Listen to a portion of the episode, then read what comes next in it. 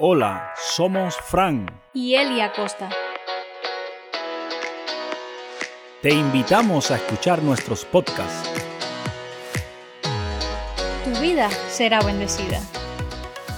Yo recuerdo que había un refrán, uno de esos dichos de mi país, que seguramente en su país los hay parecidos, que mi abuelita me lo decía un día sí y otro también. Buena refranera mi abuelita, cada vez que yo salía con mis amigos, siempre me decía, mira con quién andas y te diré quién eres. Y mi abuela, bendita abuela, siempre me repetía lo mismo una y otra vez. Mi hijo, mira con quién anda y te diré quién eres. La realidad es que nosotros somos lo que somos y yo soy lo que yo quiera ser y yo soy el que decido. Esa es una realidad. Pero hay otra realidad y es que muchas veces yo diría que en un 70% el entorno en el cual nosotros nos movemos, el entorno en el cual nosotros nos desarrollamos, define mucho cuáles van a ser nuestras actitudes y cuál va a ser la manera en que nosotros nos vamos a desarrollar.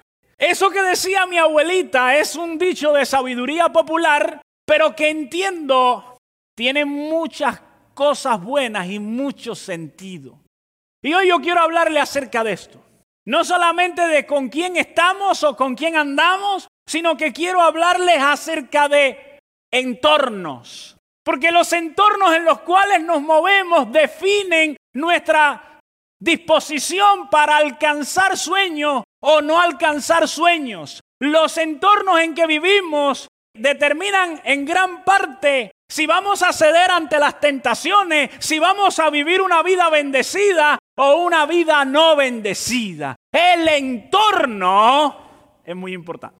Entonces mi abuelita no estaba tan loca cuando me decía una y otra vez, mijito, dime con quién andas y te diré quién eres. Vamos a leer Génesis capítulo 13, versículo del 10 al 13. Ya lo tenemos allí.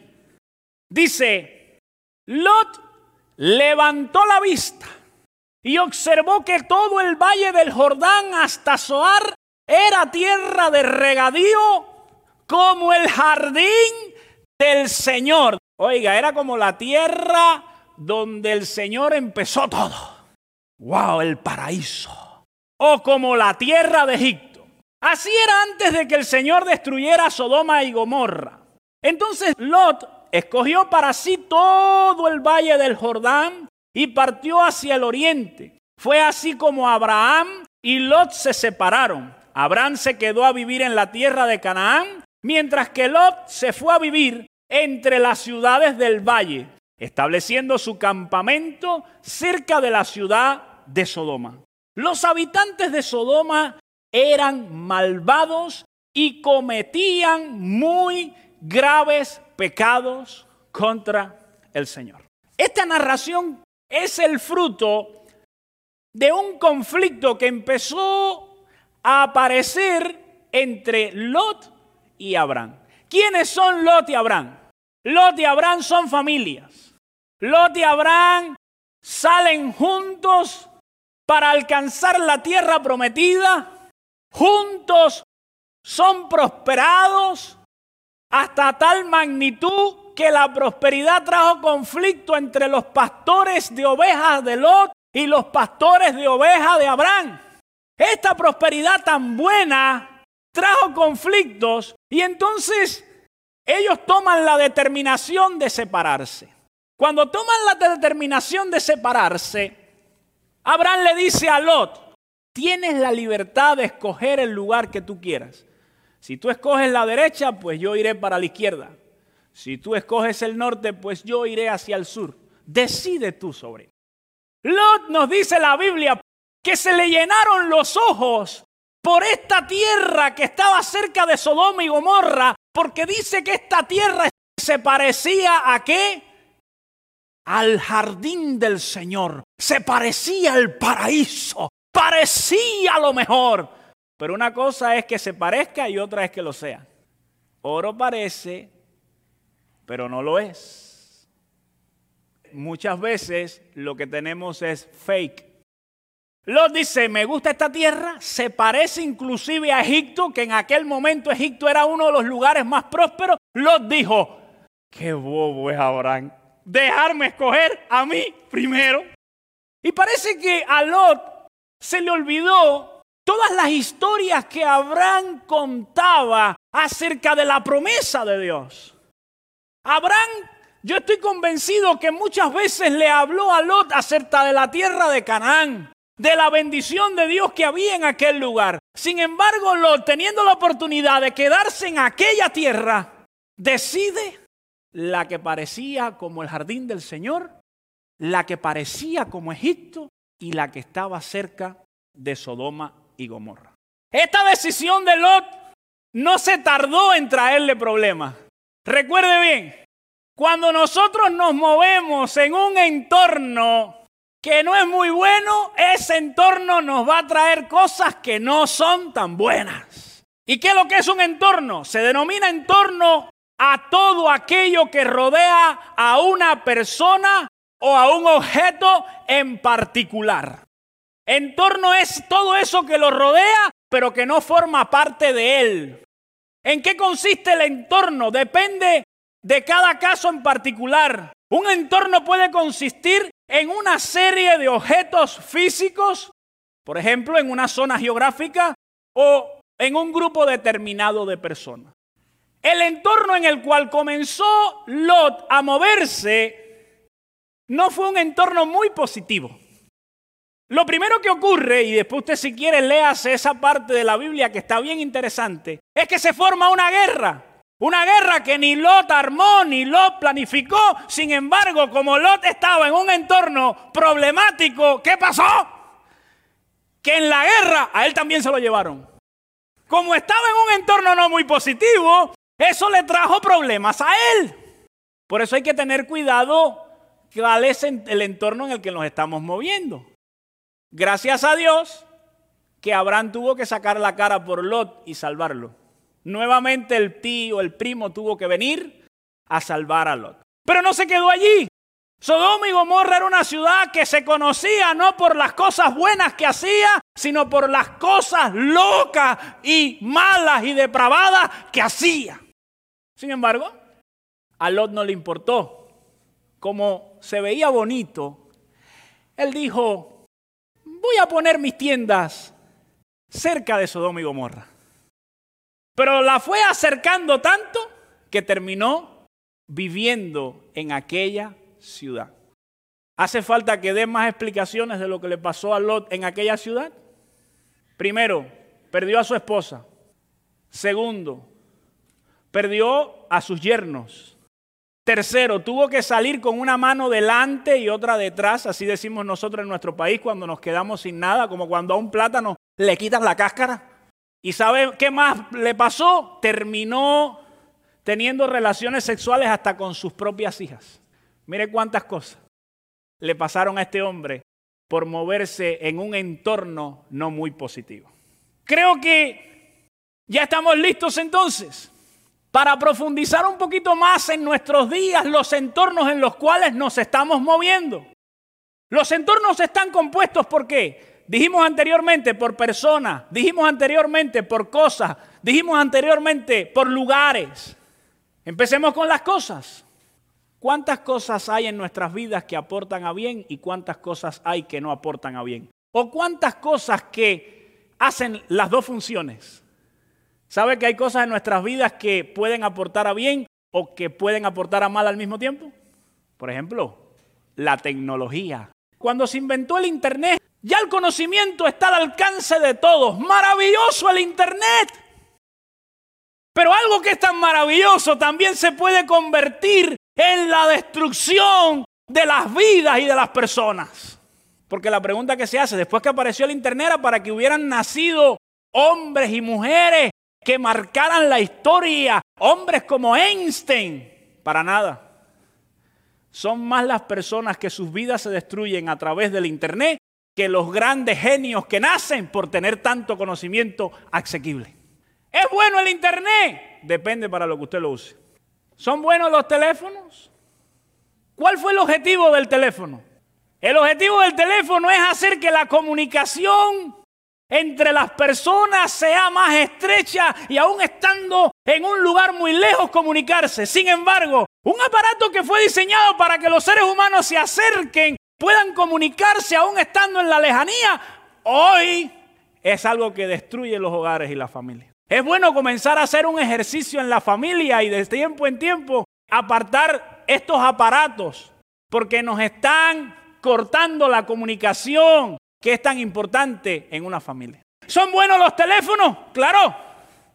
Pero muchas veces nosotros nos llenamos tanto de teléfonos que nuestro entorno tan telefónico afecta nuestra manera de ser. Conozco personas que por estar en el teléfono han desaprobado una prueba, han perdido el trabajo de su sueño, han perdido la oportunidad de llegar a alcanzar algo en la vida porque han estado tan pendientes del teléfono que no han tenido tiempo para otra cosa. ¿Es buena la televisión? Maravillosa. Seguramente muchos aquí tienen Netflix, todas las plataformas esas. Qué linda la serie, qué lindo. Pero con mucha facilidad nos quedamos hasta las tantas de la madrugada viendo una serie, pero para estudiar, por ejemplo, y preparar nuestras vidas, no tenemos tiempo, estamos cansados. Póngase a pensar, un día anote cuánto tiempo usted dedica a la tecnología y cuánto tiempo usted dedica a su desarrollo personal. Y mire a ver si está haciendo una inversión positiva. Esto es importante. Y a lo mejor usted dice, ¿qué? Eso no tiene que ver. Sí tiene que ver si tiene que ver. ¿Hace falta tener tiempo de esparcimiento? Por supuesto. Pero a veces es excesivo y eso afecta nuestras vidas. Lugares. Hay lugares que no nos van a ayudar a poder desarrollarnos positivamente. La perdición de Lot, ¿cuál fue? Que se acercó al lugar que le trajo maldición y destrucción a su vida.